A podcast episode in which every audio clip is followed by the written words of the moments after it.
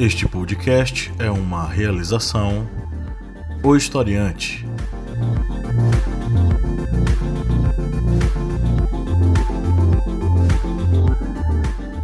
Olá, ouvintes, bem-vindos mais uma vez ao podcast do Historiante, o seu podcast sobre as ciências humanas. Toda semana aqui trocando uma ideia maravilhosa sobre vários temas aí, sobre filosofia, sociologia, história, atualidades, além dos possíveis temas de redação para o Enem. Na bancada hoje eu tenho a Lidia Verônica. Oi. O Kleber Roberto. E aí, pessoal, beleza? E o Márcio Fabiano. Boa noite, como vai você? Hoje é aniversário de Juazeiro. Minha terra, meu terreiro. Hoje a gente tá com a participação especial de um cara que admiro muito, que é o Wellington Bruno. E aí, Bruno? Olá, boa noite. Fala quem és tu na fila do pão? Eu sou seu primo. Mas não, não, é, não é pelo nepotismo que eu tô aqui hoje. É pela importância da gente falar um pouquinho sobre a saúde, eu sendo sanitarista em Pernambuco. Estou contribuindo com o debate. Bacana, bem-vindo, né? Sua primeira participação de muitas que virão por aí. É... Mas antes da gente entrar no tema desse podcast, alguns recadinhos para vocês que são nossos apoiadores, vocês que são nossos alunos.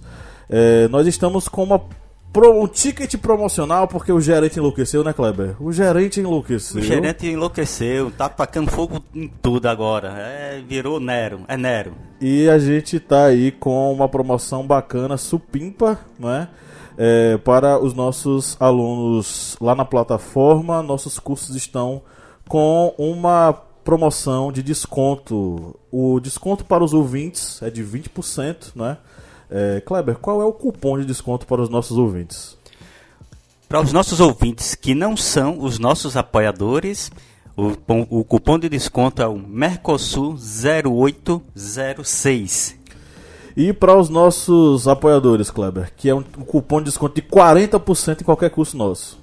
Ó, oh, só o filé. Economia 2019. Faça sua inscrição o mais rápido possível. Além disso, se você ainda não é nosso apoiador, já nos segue há muito tempo, considere ser um apoiador, vá ao site apoia.se barra historiante e faça sua assinatura a partir de R$ reais. Você participa do nosso grupo secreto, além de ter uma série de é, benefícios. Bom, vamos agora para a nossa notícia, né, que vai abrir a, o programa. E essa matéria foi publicada no site Brasil de Fato que diz o seguinte: médicos populares lançam carta criticando privatização e mercantilização da saúde. É, documento elaborado em Cuiabá conclama médicos para a luta em defesa do SUS e pela imediata revogação da EC 95. A Rede Nacional de Médicas e Médicos Populares acaba de criar um núcleo em Cuiabá, reunindo centenas de profissionais preocupados com os rumos que o atual governo federal vem dando para a saúde pública no Brasil. A formação ocorreu durante a reunião do 15º Congresso é, Brasileiro de Medicina de Família e Comunidade, encerrando no sábado, dia 13, na capital de Mato Grosso. Médicos de família e comunidade da Rede Nacional de Médicos e Médicas Populares elaboraram a carta tecendo críticas ao evento, da, ao evento na capital de Mato Grosso Segundo o coletivo, o Congresso de Medicina da Família e Comunidade garantiu mais tempo e espaço à discussão de saúde suplementar do que a temas vinculados à atenção primária, à formação médica e os malefícios do agronegócio e dos agrotóxicos à saúde. Os signatários da Carta de Cuiabá reafirmam a necessidade de fortalecimento do SUS com a imediata revogação da Emenda Constitucional 95 e conclamam outros médicos a se somarem na luta em defesa do Sistema Único de Saúde, nesse momento onde se agudizam os ataques às políticas públicas. É, o documento que eles redigiram está na íntegra nessa matéria, né? E uh, é uma notícia é, que foi escrita pela Cecília Figueiredo lá no site Brasil de Fato, que revela uma preocupação de médicos populares em relação ao processo de privatização e mercantilização da saúde, que é muito latente, muito forte em nosso país. Nós estamos assistindo em nosso país a um processo de desmonte do serviço público, né, do sistema público, e principalmente a, o, o crescimento de uma série de é, planos de saúde, uma série de é, medidas, principalmente, que acabam fazendo com que a saúde pública de qualidade ela seja precarizada, ela seja secundarizada, fazendo com que muitas pessoas elas acabem sofrendo e muito com esse processo. Se você fazer uma, um, um rápido levantamento dos dados que estão disponíveis no IBGE, enfim, em vários institutos, você vai ver que boa parte da população pobre, de periferia, da população preta e parda brasileira são os usuários do Sistema Único de Saúde em nosso país. E são eles que são os mais prejudicados nesse processo, porque são eles que necessitam, que precisam disso com uma necessidade vital de sobrevivência. Eles não têm um plano de saúde para poder, é, enfim, recorrer. Então acaba que eles ficam né, entregues nesse processo, que é um processo que leva muito a questão dos interesses financeiros, leva muito a, é, em consideração os interesses é, de lobistas que foram eleitos para fazer, que é isso mesmo que eles fazem, lobby no, na Câmara dos Deputados, lobby no Senado, para que esses planos de saúde eles é, se é, fortaleçam, né, se valor, é, sejam valorizados. E um dado interessante que eu vi no site Valor Econômico, o lucro dos, das das, é, dos planos de saúde em nosso país, ele aumentou 70% no intervalo entre 2015 e 2017. Ou seja, é, nunca foi tão lucrativo e tão interessante, digamos assim, entre aspas, abrir né, planos de saúde em nosso país.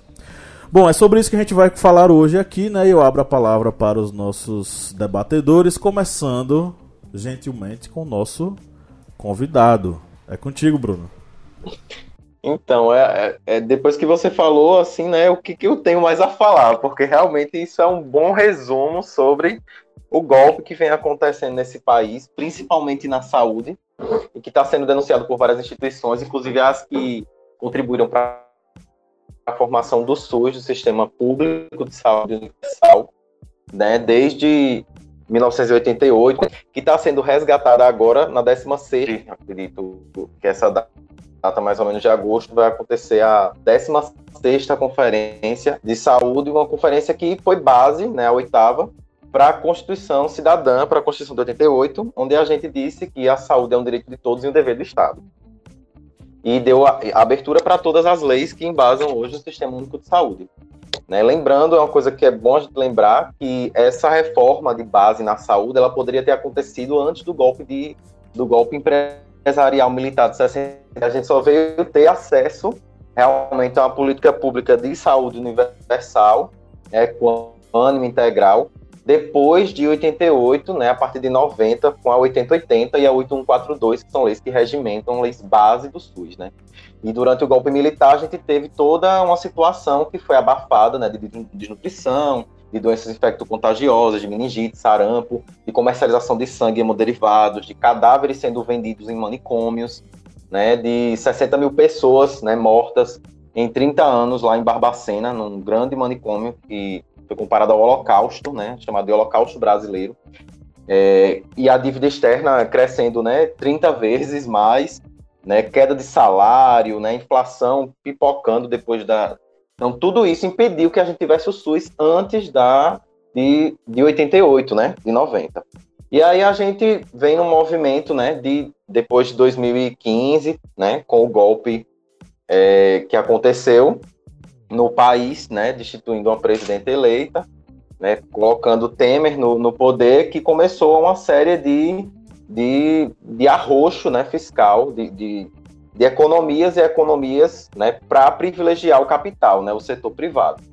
E aí a gente tem é, a, a, aprovação da emenda constitucional 95, essa que vem por 20 anos paralisar os gastos primários em saúde, né? É, e a gente vai ter, a partir daí, um decréscimo né, do investimento em saúde, da financiarização, e isso vai acarretar principalmente na vida da pessoa que mora na comunidade, né? Porque essa pessoa é a que depende 100% do SUS, digamos assim. Então a gente tem é, sanitaristas né, renomados como Gastão Wagner, como Paim, né, o SEBS, a Abrasco e várias instituições que vêm denunciando o que vem acontecendo. Né? Tem um, até uma, uma, informação que Gastão disponibiliza para a gente num artigo sobre os 30 anos do SUS, ele diz que 50% do gasto em saúde acontece no setor privado no Brasil, que atende apenas 25% da população. E o SUS, exclusivamente responsável por 75% da população, além de realizar serviços voltados para toda a sociedade, que é universal, ele conta com apenas 46% dos recursos. Então, assim, a gente está tendo com essa emenda um decréscimo enorme de é, financeiro que iria para o setor público para o SUS. E a gente vai, isso vai acarretar em não abertura, por exemplo, de unidades de saúde da família, próximo das casas das pessoas, onde as pessoas é, são vinculadas né, e discutem seus processos de saúde e doença, né, com base na determinação social do processo que acontece ali ao redor das suas casas, dentro das suas casas. Então, é muito difícil a gente falar em ampliação, por exemplo. A gente tem uma cobertura hoje no Brasil de 60% de saúde da família. Então, 60% da população brasileira conseguiu ser coberta por uma equipe formada mínima, né, formada por médico, enfermeiro, técnico de enfermagem, ACS, e podendo ter ou não acrescida uma equipe de saúde bucal ou uma equipe NASCO. Então a gente vai ter um decréscimo disso no país, né, por falta de recursos financeiros, os municípios já estão né, tendo complicações, com a abertura inclusive para demissão em massa de ACS no Rio de Janeiro, que aconteceu né, logo após o golpe. E isso é o que a gente é, vem vendo também nas mudanças que vem acontecendo a nível do Ministério da Saúde. Então, o Ministério da Saúde, a partir de 2015, veio tendo uma série de mudanças. A primeira, que a gente ficou não, não surpreso, que foi a colocação de um ministro, que era engenheiro civil, o Ricardo Barros, e ele vivia falando em plano popular de saúde e questionando a universalidade do SUS. Dizia que o SUS não era para ser para todo mundo e que é, as pessoas iam ter que pagar planos privados. E aí esse boom né, essa fama aí de que talvez o SUS venha acabar, ou essa já essa dificuldade que os, as pessoas vão encontrando no atendimento, vão dando a essa onda crescente né, de planos, de aquisição de planos de saúde, né, nos seus vários níveis. Né. E muitas pessoas dizem assim, ah, esse plano de saúde ele é pior que o SUS. Né? Não, não existe coisa é, é melhor que o SUS. O SUS é um sistema universal, né, o único a atender, o único a ser universal num país com mais de 100 milhões de habitantes, né? E é um país que. Referência no mundo, né? Referência no mundo. Inclusive a figura do agente comunitário de saúde, que é aquele, aquela pessoa que mora na comunidade né, e está contribuindo com uma equipe, né, com o seu saber popular né, e técnico também, que é aprimorado ao longo do.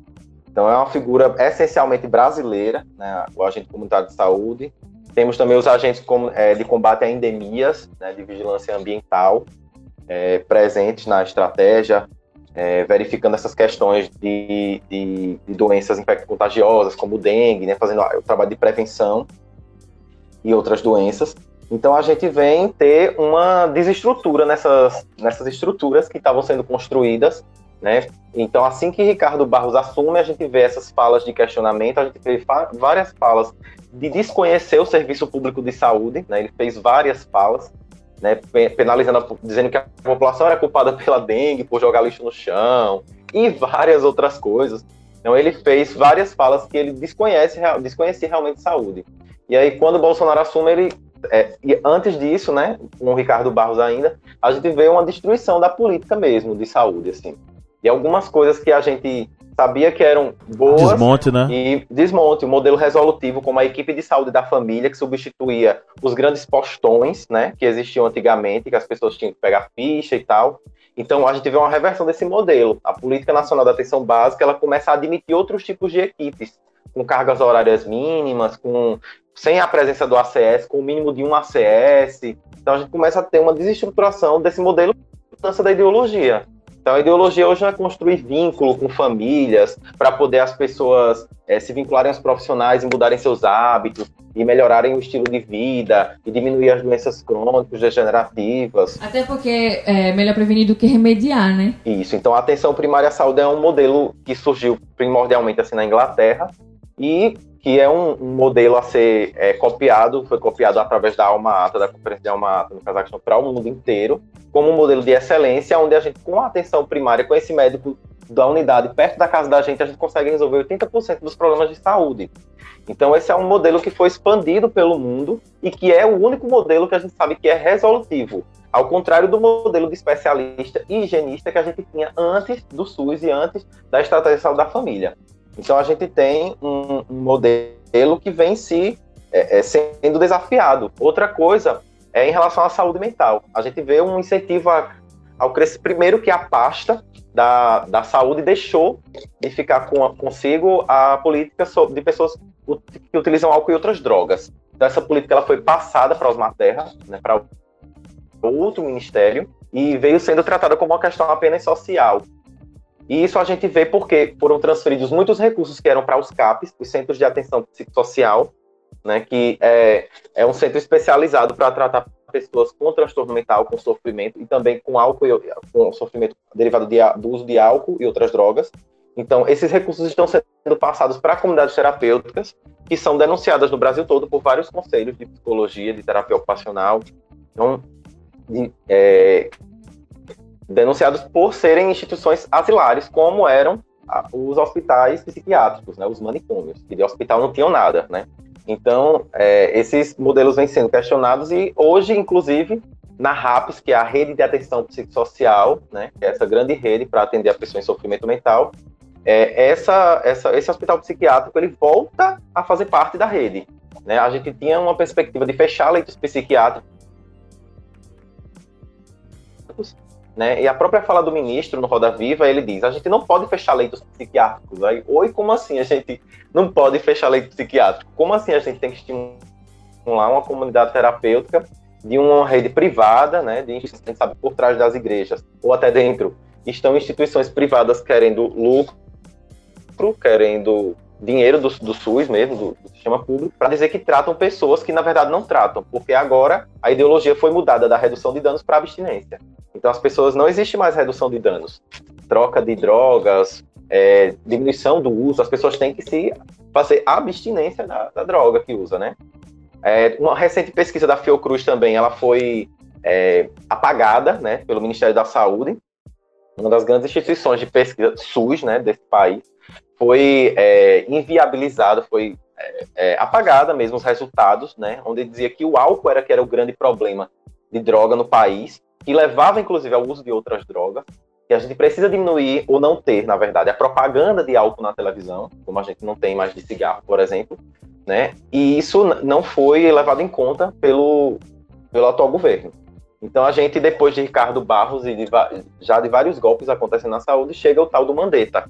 Né? Mandetta, que era é, é, presidente da Unimed, de Campo Grande, né, no Mato Grosso do Sul, é formado em medicina, especialista em. Sem interesse nenhum, né? Sem interesse nenhum, então ele foi secretário de saúde também, lá por cinco anos, por quatro anos lá em, em Campo Grande, no Mato Grosso do Sul. Representou a Unimed, né?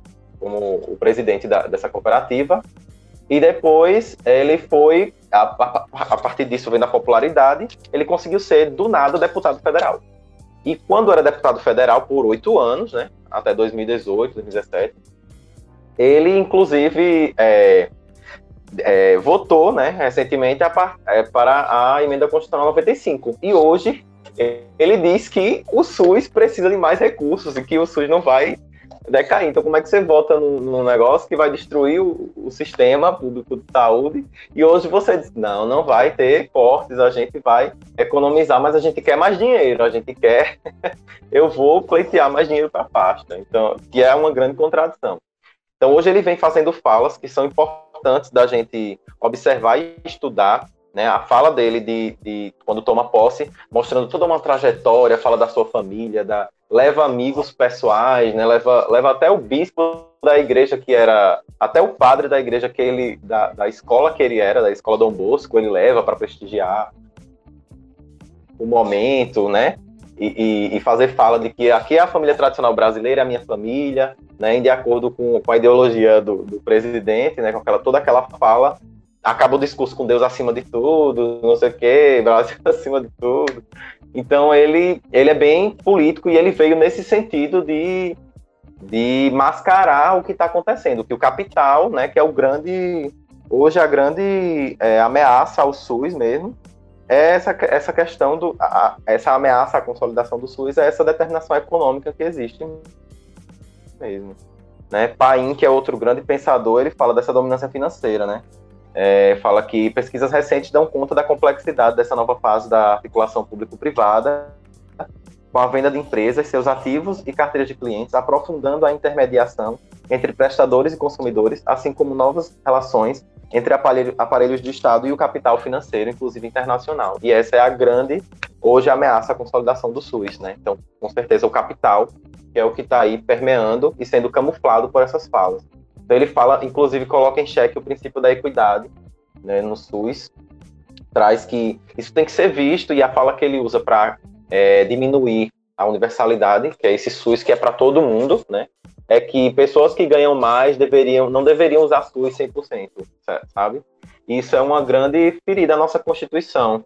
Né? Equidade é você pegar, sim, os direitos e colocar né, a saúde mais próxima daquela pessoa, de quem tem menos, e isso vem sendo feito. Né? Mas não acabar com o princípio da universalidade, que é uma coisa muito cara que a gente conseguiu construir ao longo do tempo, né? Então, isso, essa redução da, da, financeira, né, que vem com a PEC 95, por 20 é, exercícios financeiros, ou seja, 20 anos, a gente vai ter uma, é, uma receita baseada na receita corrente líquida é, de 2017, né, que foi 15% da receita corrente líquida, né, e isso vai estacionar por 20 anos, a população vai crescer, a gente vai ter os problemas sociais, a gente vai ter toda uma série de coisas e a gente tem que estar preparado para derrubar essa emenda constitucional através de uma DIN, né? Que é a, a como que chama? Ação de, direta de inconstitucionalidade, né? A gente precisa ação direta de inconstitucionalidade.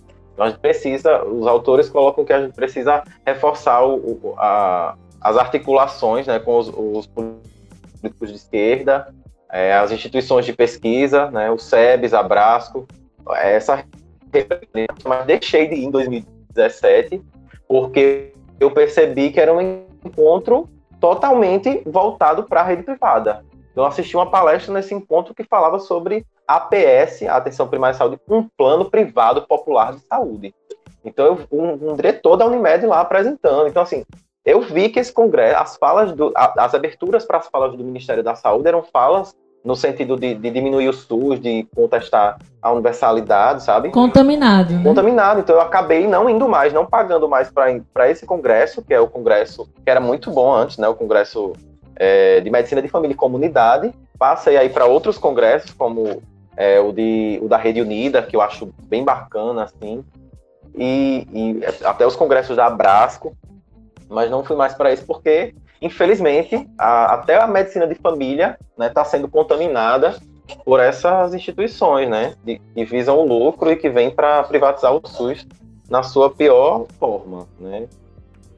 E aí acho que eu falei um bocado em relação a, galera a tá, isso tudo. Galera... Acho que a gente tem que sempre valorizar o SUS, né, reforçar que a gente conseguiu um sistema de vigilância maravilhoso, de assistência farmacêutica, inclusive Temer acabou com a história da, da, da farmácia popular, né?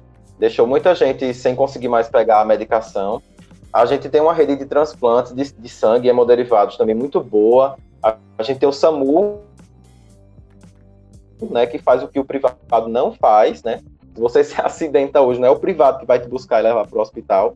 O hospital que, que o SAMU vai te levar, inclusive, é um hospital público que tem médicos de referência para fazer uma cirurgia ortopédica, neurológica, e que foram formados por residências do SUS, né, pagas pelo SUS. A gente tem o maior sistema de imunização do mundo, e isso não pode ser questionado. A gente está tendo recentemente, inclusive, problemas com, com esse questionamento da, da, da imunização com é, umas doenças que já está. É, é, que dá, tudo que a ditadura não fez, que foi mostrar os dados, hoje a gente consegue ver os dados públicos, inclusive de financiamento do SUS, de quantidade de equipes, de obras que o SUS está realizando nos municípios. A gente tem vários é, é, é, sistemas de informação públicos que a população pode consultar e deve consultar em relação às transferências que são feitas para os municípios. Se eu abrir o sistema aqui, eu consigo é, mostrar para vocês, inclusive, quanto que o meu município recebeu por cada ação, pela estratégia da família. Então, qualquer pessoa tem direito a essas informações e que a gente sabe que daqui a pouco também vão começar a ser pagadas, assim como o censo também estão começando a querer retirar né, algum, alguns dados do censo, que vai prejudicar muito as informações de saúde da gente. Então, A gente. E aí, uma coisa que a gente tem que saber também é que a agenda dos representantes do capital ele não contempla a extinção do SUS. Então, o SUS vai acabar? Não, o SUS não vai acabar, porque existe uma rede privada que ganha muito com o SUS. Então, eles, eles têm extrema é, necessidade que o SUS continue. Agora, mínimo para a população, para que a população consiga fazer, é, tenha que fazer planos populares de saúde, por exemplo. Né? Bem, com relação ao SUS, devemos lembrar que na história do Brasil, principalmente no período colonial, imperial, sempre houve, digamos, esse distanciamento do poder público com a saúde da população. No período colonial houve é, principalmente a ligação da saúde com a questão religiosa, principalmente na fundação das Santas Casas, como por exemplo a Santa Casa de Santos, que foi inaugurada em 1543. Teve a Santa Casa também de Salvador, que foi também uma das mais antigas, de 1549. Ou seja, tinha muito. Eu e Lídia estivemos lá, tivemos esse prazer. Pronto. E essa ligação poder público e saúde, ela veio muito lentamente nesse período colonial imperial. Quando chegamos no período republicano, vamos voltar, vamos adiantar um pouquinho. Já no período da ditadura, nós tivemos o INPS, que era o Instituto Nacional de Previdência Social, em 1966. Depois do INPS, tivemos em 1977, esse aí é muito burocrático, o INAMPS. Eu acho que nosso colega Márcio ele tá fazendo com o dedinho aqui dizendo que não o conhece INAMPS. Mas eu eu ainda peguei, digamos, esse finalzinho, porque eu já estou chegando aí na faixa dos 40 anos, e posso dizer, era muito burocrático qualquer coisa que se tentasse fazer no INAMPS. Muito. É, é tanto que dentro dessa burocracia, desse sistema burocrático, há vários casos de corrupção dentro do INAMPS. Aí no período ditatorial, já que muitas pessoas dizem, ah, na ditadura não teve corrupção. Mas teve sim. Por exemplo, dentro do sistema do INAMPS, que era o Instituto Nacional de Assistência Social e Previdência e Previdência Social. E dentro desse conjunto, que era muito burocrático, havia muita corrupção. E aí, em 1988, temos o SUS. Com o SUS, há essa separação entre a previdência social e o sistema de saúde. E há essa evolução do SUS, que é tanto que ele abrange três quartos da população brasileira. E mesmo sendo um sistema que é subfinanciado, pois o SUS no Brasil, ele é, por, por, por habitante, ele gasta em média 525 reais por habitante. Só para se ter uma ideia, a Noruega ela gasta em torno de 7.900, isso aí são dólares. 525 dólares para o Brasil e 7.900 dólares para a Noruega. O Japão ele gasta com habitante com saúde 3.900 dólares. Ou seja, o investimento em saúde não é um investimento que é, digamos, um investimento ah, vão, um investimento que não tem resultado, como alguns políticos, principalmente da ala neoliberal, acreditam. Que acredita que a saúde tem que ser privatizada, a educação tem que ser privatizada, como estão tentando fazer com as universidades federais. E nessa questão desse subfinanciamento que existe sobre o SUS, ainda existem os casos de corrupção e má administração dessa verba que chega nessas cidades. Eu posso citar um exemplo do no meu antigo trabalho que tinha um que tinha um vendedor que era de uma cidade do interior do Piauí, que eu não vou citar o nome, mas ele comentava sempre a questão política dessa cidade.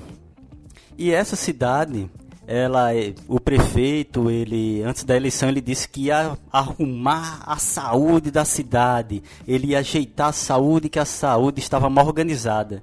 E nesse período ele, a cidade tinha uma ambulância que mandava os pacientes para a Petrolina. Esse prefeito foi eleito, o que é que ele fez? Comprou outra ambulância para mandar os pacientes para a Petrolina. Ou seja, nós temos aí um exemplo do que é a gestão da saúde o dinheiro chega, nós vamos fazer um, uma UPA, um posto de saúde, não, vamos fazer uma, vamos comprar uma ambulância para mandar os pacientes para outra cidade. Sendo que ao fazerem isso, mandarem um paciente dessa cidade para aqui, para Petrolina, por exemplo, ele vai estar sobrecarregando o sistema de outra cidade. E com relação a essa sobrecarga de, de, de atendimento de saúde em algumas regiões, isso daí tanto causa prejuízo para a população, porque vai ter sempre hospitais superlotados, como também vem aquela questão do da falta de subsídios do governo federal para essas cidades que acabam sendo sobrecarregadas com uma demanda muito alta de pacientes. E só lembrando um, uma coisa, é que o número de médicos no Brasil ele é um número alto, é maior que a média mundial, se não me engano é 2,1 médicos a cada 100 mil habitantes. E a OMS, a Organização Mundial da Saúde, indica que é um médico para cada 100 mil habitantes. O problema do Brasil é que esses médicos eles estão concentrados nos grandes centros. E aí vem aquela questão do mais médicos, que era o médico que ele ia para aquele rincão lá na no meio do, do Amazonas. Na baixa da égua. Como por exemplo, é, uma cidade, é, uma cidade mesmo aqui do nosso amigo Pablo Michel Cândido Alves. O Uauá da Bahia? O Uauá ela ficou sem médicos porque os médicos que estavam fazendo atendimento eram médicos do mais médicos. Ou seja, ficaram sem médicos. Teve que, naquela armengagem do governo Bolsonaro, vamos pegar os médicos patriotas e vamos mandar os médicos patriotas para aquelas cidades do interior. Mas o resultado é que mais de 3 milhões de pessoas ainda estão sem atendimento médico porque os médicos patriotas não foram para o interior do Brasil e agora eles vão fazer um mais médicos com alguns contratos com quem? Com Cuba. Interessante isso, não é? O mundo dá voltas, né? É, eu queria primeiro agradecer a Bruno. De fato, você trouxe informações bastante interessantes sobre o Sistema Único de Saúde. Eu sou um fã do Sistema Único de Saúde porque há alguns anos atrás pude participar aqui em Juazeiro, a minha cidade, dessa valorização e construção do SUS, do SUS que eu vou intitular assim, o SUS mais moderno, né? É, eu trabalhei como assessor de comunicação na Secretaria de Saúde. E tem algumas coisas que eu queria deixar claro para os, os nossos seguidores, né? A, essa galera toda que segue aqui os, o historiante. A primeira coisa é que o conceito do SUS é muito legal, é muito bacana. O conceito de universalidade, o conceito de uma saúde menos voltada para a indústria farmacêutica e mais voltada para a prevenção, que isso sim é que deve ser valorizado. A gente não precisa focar nessa loucura de acesso a medicamentos. É o contrário. A gente precisa evitar o acesso a medicamentos, porque o que é extraordinário é viver sem eles é poder viver uh, com saúde plena sem estar com aditivos químicos. Então, nesses anos que eu trabalhei, eu pude entender isso, eu pude compreender e, claro, virei um grande defensor. Você falou na questão do espaço geográfico que o SUS, né, esse, vamos dizer assim, geoprocessamento saudável que é o, o, SUS, ou seja, de fazer com que a comunidade, o bairro, aquele trecho geográfico da cidade seja atendido, seja delimitado, não por, para a exclusão dos outros, mas para que quem esteja nessa, uh, nessa delimitação geográfica seja conhecida pela unidade básica de saúde, que uh, o médico conheça seu paciente, que a comunidade conheça o nome do médico, da enfermeira, do de todos os auxiliares. Isso é genial e revolucionário, porque justamente acaba com aquela ideia todo doente, vou para um grande hospital, vou para um grande posto. Às, às vezes existem sintomas, patologias que são resolvidas de maneira direta e, e eficazes por ali mesmo. Não é necessariamente você não precisa. Eu me lembro muito bem as campanhas que fazíamos, não é, da prevenção à hipertensão, à diabetes, já que são duas é, duas coisas, né, que atingem tanto a população brasileira e, e se fazia isso uh, de maneira dialogada, com treinamento, com, com chamando a população para entender o que era, o que eram essas, o que era a hipertensão e a diabetes e fazendo com que elas participassem, né, da construção daquele saber. E você também tocou numa coisa interessante, Bruno. Essa a, a outra coisa que eu acho significativo e que os historiantes, nossos seguidores precisam entender. uma grande parte dos defensores, dos construtores do SUS defendem o saber popular. Ou seja, não, não, não por exemplo, o acesso e a ingestão de chás, não é, do uso de folhas, do uso de raízes. Mais, mais é, acessíveis. Né? Exatamente, né? recursos mais acessíveis. Inclusive, estudam sobre isso. Há médicos é, ligados a, a, a, a, que foram, são ligados à construção do SUS que estavam estudando tu, tudo isso.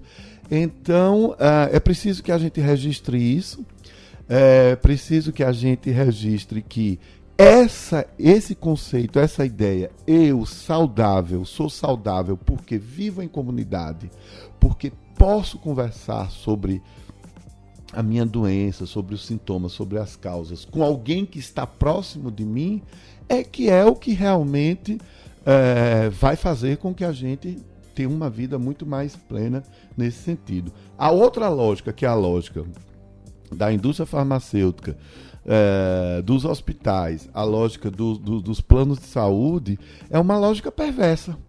Porque é uma lógica onde você precisa sair de onde você está, não é? se transportar para um, um, um hospital, para um grande centro, certo? E dali ter uma, uma convivência que não é íntima, que não é, que não gera uma relação até sentimental entre, entre quem precisa da assistência e quem está ali sendo pago para dar assistência. Né?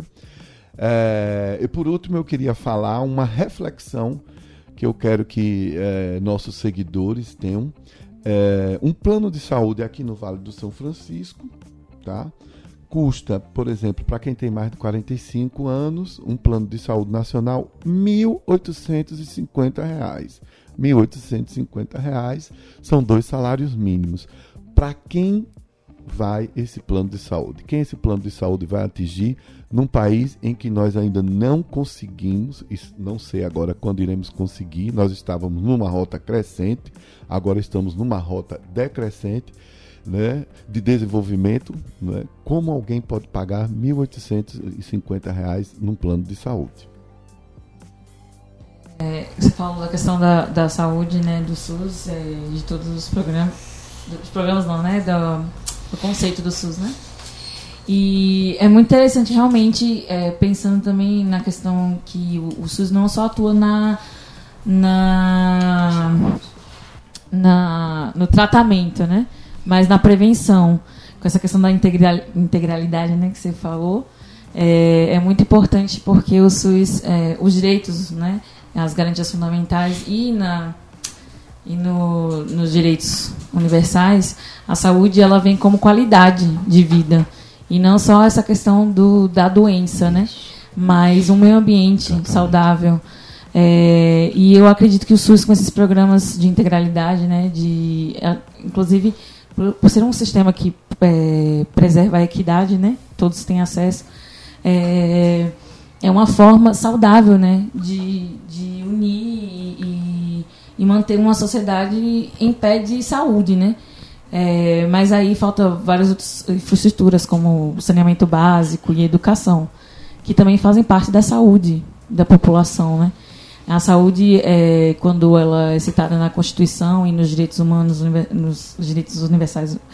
Ah, nos direitos humanos universal, universais ele está também ligado a esse sentido amplo da saúde. Não é só a doença, mas é, a, ao, ao meio ambiente é, em que as pessoas, a sociedade é, se interagem. E aí, é, você falando da questão da prevenção, eu acho que é justamente aí que entra essa questão da, da saúde ser vista de uma forma mais ampla. A vacinação, né? Que nosso programa, como o Bruno falou, é um dos melhores programas do mundo e está ligado diretamente à, à prevenção e outros sistemas eu já vi, eu já, eu já é, testemunhei, né? Muitos amigos meus trabalhando em PS e, e dando palestras sobre, sobre coisas básicas de saúde feminina. É muito importante, né? Enfim, é, eu acho que o SUS é, é muito importante para a população nessa questão do, do sistema preventivo de todas as doenças e, enfim, é, manter, como eu posso dizer, um meio ambiente mais limpo na questão de, de cuidados, né? De, de saúde, antes que. Como eu posso dizer? Nem sei falar, mas. Vocês falam tanta coisa legal, gente, que eu tô aqui é, sem saber o que dizer. Mas eu concordo com todo mundo, acho muito massa. E o que eu mais gosto no SUS é esses programas de prevenção, que eu acho que ele, ele é educativo, ele é, é ele integra né, as pessoas da, da mesma sociedade e põe de pé de igualdade todo ser humano, porque todo mundo tem, é, digamos assim, é, é é, exposto né, a doenças, enfim. E todo mundo tem que saber se cuidar e, e procurar também o sistema de saúde, independentemente da sua classe social e pronto. Sei lá, o SUS é maravilhoso. Gente, vocês foram muito incríveis. Falaram tanta coisa legal que eu não sei realmente o que dizer. É, eu só concluindo antes de Kleber falar as perguntas, as, as notícias. É, existe uma, uma, uma, mudança de paradigma em relação ao modo pelo qual as ciências médicas elas entendem o paciente. Durante é, bastante tempo, principalmente a, a, partir da perspectiva cientificista do século XVIII e XIX, nós vamos ter uma, uma prática médica voltada para a patologia em si, não para o paciente. Ou seja, vamos resolver a patologia e o paciente, enquanto indivíduo, é deixado de lado. A partir do momento em que outras perspectivas são observadas, esse indivíduo ele é entendido não apenas como ser biológico, mas um ser é, biopsicossocial, com uma série de outras perspectivas e uma série de outras esferas a serem tratadas, é que, é que a gente vai desenvolver na saúde a perspectiva da visão holística, que é a visão global do indivíduo, e entender esse indivíduo não enquanto patologia, mas enquanto indivíduo que eventualmente pode adquirir essa patologia. Mas se a gente previne, se a gente trabalha com ele para prevenir, se a gente trabalha com ele para entender o porquê do contexto, por exemplo, social, econômico, conduzirem ele a apresentar determinada patologia, aí a gente vai conseguir resolver o problema daquela doença na raiz. Você concorda, Bruno? Sim, concordo. É, a gente tem vários níveis, né, dentro do, da, do conceito de integralidade, diversos significados da integralidade, e um desses é esse. A gente tem, inclusive, uma, uma coisa chamada prevenção quaternária, né, que é uma coisa um pouco mais recente do que as, outro, as outras formas de prevenção que a gente chama de primária, secundária e terciária, né, mas a quaternária é aquela que evita danos por uma conduta realizada por um médico, por um profissional de saúde, e aí a gente, por exemplo, saber que quanto mais radiação, quanto mais exames, quanto mais medicação, aquilo pode é, piorar o problema e pode se tornar um problema, inclusive. Então a gente tem já várias questões voltadas para isso, né? Quando fazer determinado exame.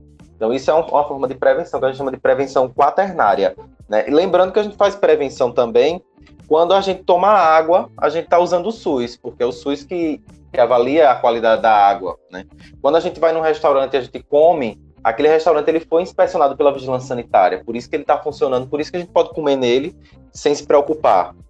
Digamos assim, a gente tem a vigilância epidemiológica que fica é, é, vigiando essa questão dos vetores, né, da, dos, dos, mosquitos, dos animais que transmitem doenças, a vigilância ambiental a, e a vigilância do trabalhador também, que é uma coisa que a gente mal fala, né? E também, através dessa vigilância, a gente sabe quais os maiores riscos de acidente, as questões da ergonômicas do trabalho e por aí para que se previnam acidentes, por exemplo, no trabalho, né? Então, é, a, a questão da prevenção está é, em volta como um todo. E também nessa questão mais recente das práticas integrativas e complementares, né? Que, na verdade, são práticas milenares, né? Não, não são práticas complementares, são práticas que já existiam há muito tempo, né? A gente tem os florais de bar, a auriculoterapia, a acupuntura, a mocha, as práticas corporais chinesas. Então, várias práticas que se juntaram, né, um pouco mais recentemente, né, é, de, entraram dentro do, dos sedimentos utilizados no SUS. E a gente tem hoje espalhado pelo, pelo, por todo o país, né? E coisas essencialmente que nasceram, começaram a ser difundidas, né? E, e incentivadas aqui mesmo no Nordeste. O SAMU é nordestino, a Academia da Saúde é nordestina, né? São coisas criadas aqui em Pernambuco, né? É um grande estimulador das práticas integrativas partiu daqui de Pernambuco. Então, assim, muitas, muitas coisas partiram do Nordeste mesmo. Representatividade boa, hein? Sim, muita representatividade. Né? Outra coisa que, é, que o colega citou assim, em relação a mais médicos, por exemplo. Né? O Mais Médicos, através dos cubanos, foi uma coisa que foi feita depois de muito tempo que não se conseguia médicos para atenção primária. Embora, como o colega disse, a gente tenha médicos no Brasil, eles não, não é que eles só estejam concentrados nas grandes capitais. Eles não querem trabalhar com medicina de família e comunidade. É, é pior do que isso. Eles não querem ir para o interior. E, e a gente lembrando que a bolsa para mais médicos é uma bolsa de 12 mil reais livre de imposto, de dedução, de imposto de renda. Então, o médico, para ir para a comunidade trabalhar 40 horas, ele, ele ganha isso, 12 mil reais. E se a gente for comparar, é, comparar com o salário de outro profissional, né, é três, quatro vezes mais, né? É, e muito mais em relação a outros profissionais. Então, assim, existe realmente uma, uma questão de, de, de se fazer da medicina um, uma reserva de mercado para que os salários, inclusive, a gente passou muito tempo sem abertura de faculdade. As pessoas estão indo para o Uruguai, para o Paraguai, porque eles aprenderam que podiam ganhar dinheiro dos brasileiros, né? E aí, para ter que vir para cá para fazer revalida, para poder é, é, trabalhar no país. Então, a gente passou muito tempo, e o Mais Médicos, é bom que todo mundo saiba, não foi uma política só que incentivou cubano a vir para o Brasil, mas brasileiro ir para os grandes bolsões de pobreza, os interiores, as comunidades indígenas, quilombolas, e também a abertura de universidades. A gente tem a abertura de uma universidade aqui, por exemplo, na, na cidade que eu moro, que ela foi incentivada com recurso do Mais Médicos, por exemplo, a faculdade privada, inclusive. E essa faculdade tem que disponibilizar um, é, cerca de 100 mil reais anual para poder investir no município, né? Dentro da rede de saúde, com a educação permanente, com materiais, a gente já construiu muros, já capacitou profissionais com o dinheiro de, de, do Mais Médicos, né? Dessa faculdade criada com recurso do Mais Médicos. Então a gente, é, o Mais Médicos, ele trazer cubano, né? Para cá foi uma solução quando a gente não viu que não ia conseguir a, a curto prazo formar tanto médico. E, e, são falas, inclusive, questionadas pelo ministro da Saúde. Isso é uma vergonha para a gente, né? Ele a gente vai formar mais médicos, mas a gente não vai ter qualidade. Tipo assim, sabe?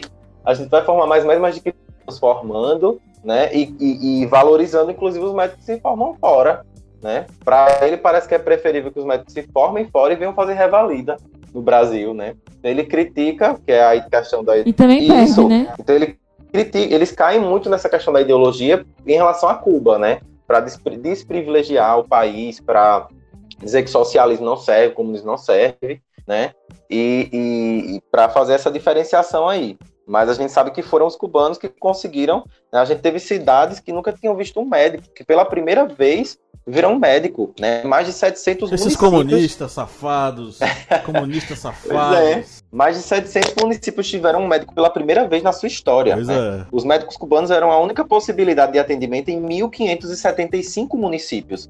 E, essa e que já topavam é ir para todos os lugares, que a, é, tem uma outra perspectiva sobre o que é a medicina encaram o, o, o, essa, essa responsabilidade de, de, não por dinheiro. Ser profissional de saúde diferente, não por uma questão de dinheiro. A formação deles lá em Cuba é uma formação extremamente humanitária, né? Inclusive a campanha de Bolsonaro ela foi pautada nos médicos e profissionais de educação física. Ele viu que era um público que ele conseguia abarcar, porque tem muito educador físico no país. Então ele colocou dentro da, das propostas de campanha dele, né, valorizar a educação física na atenção básica como se não existisse através da Academia da Saúde e do NASF, educador físico na atenção básica, é uma coisa que já existe há um tempão, né, desde 2008 ou antes, e a gente também, e, e inclusive pautando uma carreira estatal para médicos, sabe, um plano de carreira só para médicos, né, ele só cita basicamente esse profissional no plano de governo dele, e é o que Mandetta vai tentar tocar para poder cumprir, fazer as promessas de, de campanha do Bolsonaro, né. O que acontece também, eu acho que deixa a população um pouco é, duvidosa sobre o, o, SUS, é porque muitas vezes a gestão pública, né, é, não, não dá o devido suporte ao SUS né, e, as, e a infraestrutura é, dos lugares, dos, po, dos postinhos e enfim. Isso, e aí isso é, desqualifica um pouco é, o, o prestígio né, que a população deveria dar ao SUS é, por conta do desleixo do Estado, né, do, do dos governantes, no caso. É, então, confundem muito a gestão é, do, do, dos, dos municípios, dos estados é, em relação à infraestrutura com o programa do SUS, né? Isso. Que é um programa completo, né? Super é, importante para o desenvolvimento e para para manter a sociedade, né? É, saudável, limpa e, enfim, é, informada. Isso. E aí eu acho que essa questão do, do da, dessa falta da atenção ou da má gestão do, dos, dos, governantes é que fazem também muitos médicos desistirem de para lugares tão distantes, né? Porque se você encontra infraestruturas tão precárias em centros e em lugares tão grandes, imagine no interior, né? Como não deve ser precário e, enfim, às vezes negligenciado é, existem muitos casos, né, muitas denúncias do, sobre as, infra, as infraestruturas é, disponibilizadas para o uso do SUS. Mas o que a população deixa de entender, muitas vezes, que essas denúncias são feitas por causa dos governantes e não do sistema do SUS. O SUS não tem né, culpa, do, culpa dos governantes não liberarem o dinheiro ou a verba ou, ou usarem é, de forma indevida né, o dinheiro que é destinado à saúde pública, né?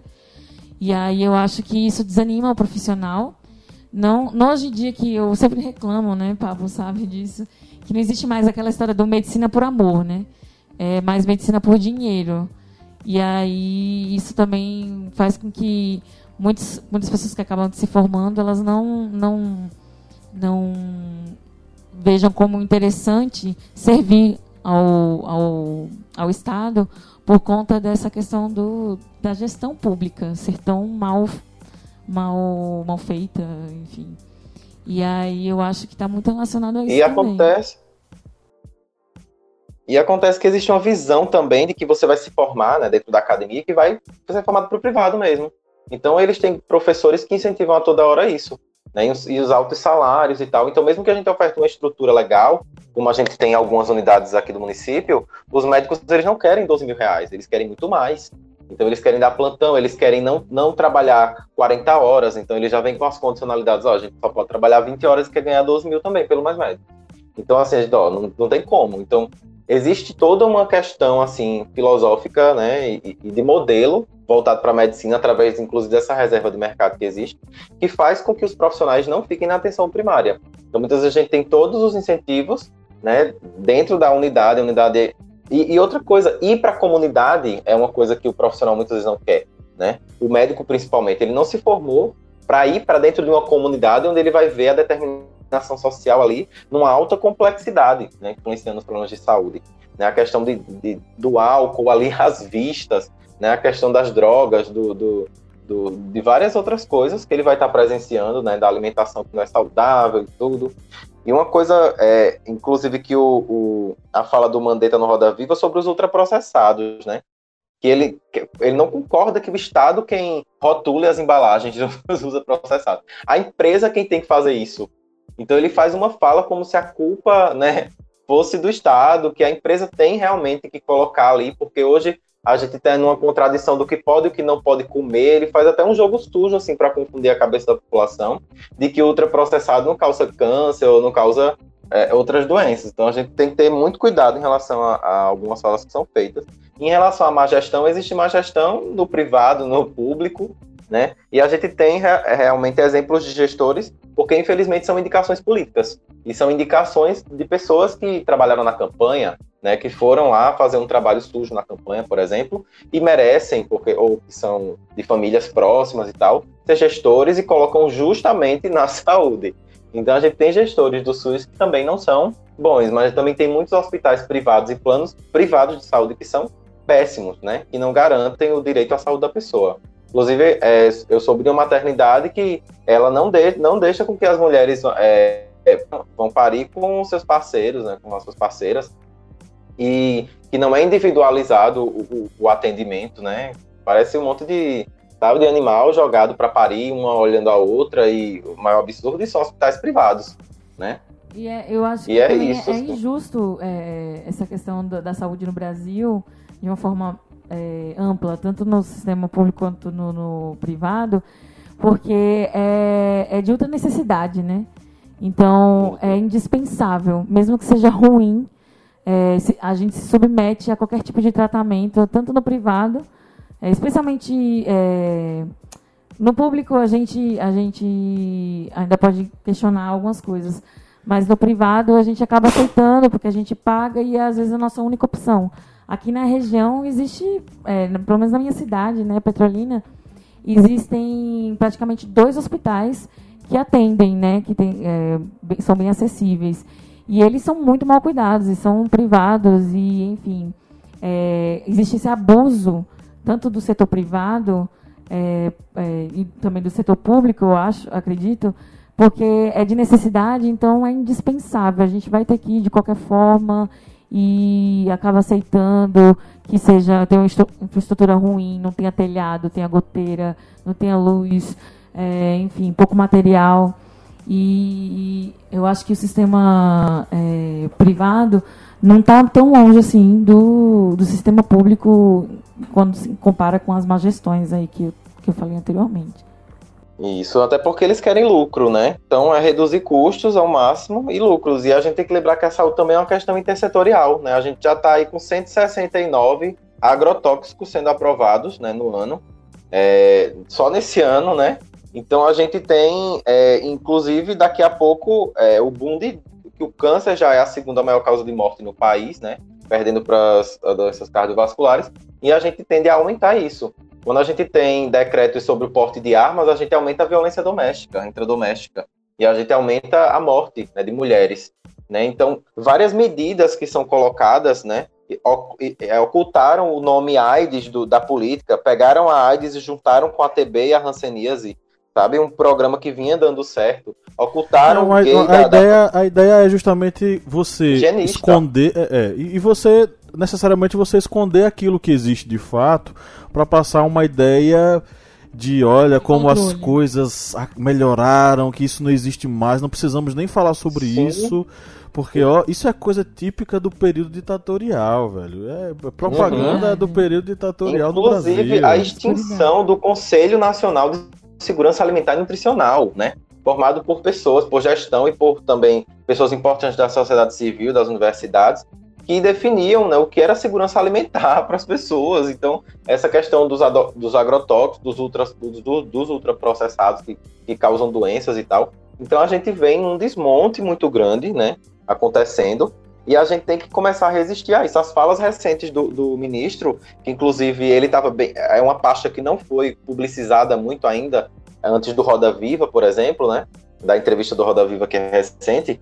E, e, ele fez outra fala essa semana que foi dizendo que, reconhecendo que a liberação de cerca de um bilhão de recursos de emendas parlamentares nas vésperas da discussão sobre a reforma da Previdência no plenário né, da Câmara foi um esforço pela aprovação da proposta. Então, ele é, coloca, faz uma, uma, uma, fala que é inclusive contra a lei, porque a execução da lei orçamentária né, e dos créditos adicionais, ela tem que obedecer aos princípios constitucionais da legalidade, impessoalidade, moralidade, publicidade e eficiência na administração pública, não podendo ser utilizada para influir na apreciação de propostas legislativas em tramitação no Congresso. E ele fala que a liberação é uma ação normal embora seja óbvio em suas palavras que ela tenha sido impulsionada pela aproximação da votação da reforma. Então a gente tem que começar a reagir a essas falas, né? Para a gente poder é, é, e é entender coisa, em que contexto estamos. É uma coisa de, de reorganização dos, dos agentes, principalmente progressistas em nossa sociedade. É um, é um negócio extremamente profundo. Passando a limpo. Bem, a primeira notícia é, Supremo Tribunal Federal desobrigou o governo de fornecer remédios indispensáveis. Ah, não é possível. Isso tem que ser fake news. É falso. É falso. Eu acho que é verdadeiro. Eu não duvido nada desse governo. Bem, É uma notícia que saiu hoje no Notícia, ou desculpe, no noticia.ol.com.br. É uma notícia do dia 8 do 7, agora desse mês. Mas o site Notícia está dizendo que é uma fake news que está circulando nos grupos de WhatsApp. Porque o Supremo Tribunal Federal ele disse que é necessária uma decisão judicial para dar medicamentos que não estejam disponíveis na rede do SUS. E muitas pessoas pegaram essa notícia e criaram essa fake news dizendo que o Supremo Tribunal Federal tinha desobrigado o governo de distribuir todos os remédios indispensáveis.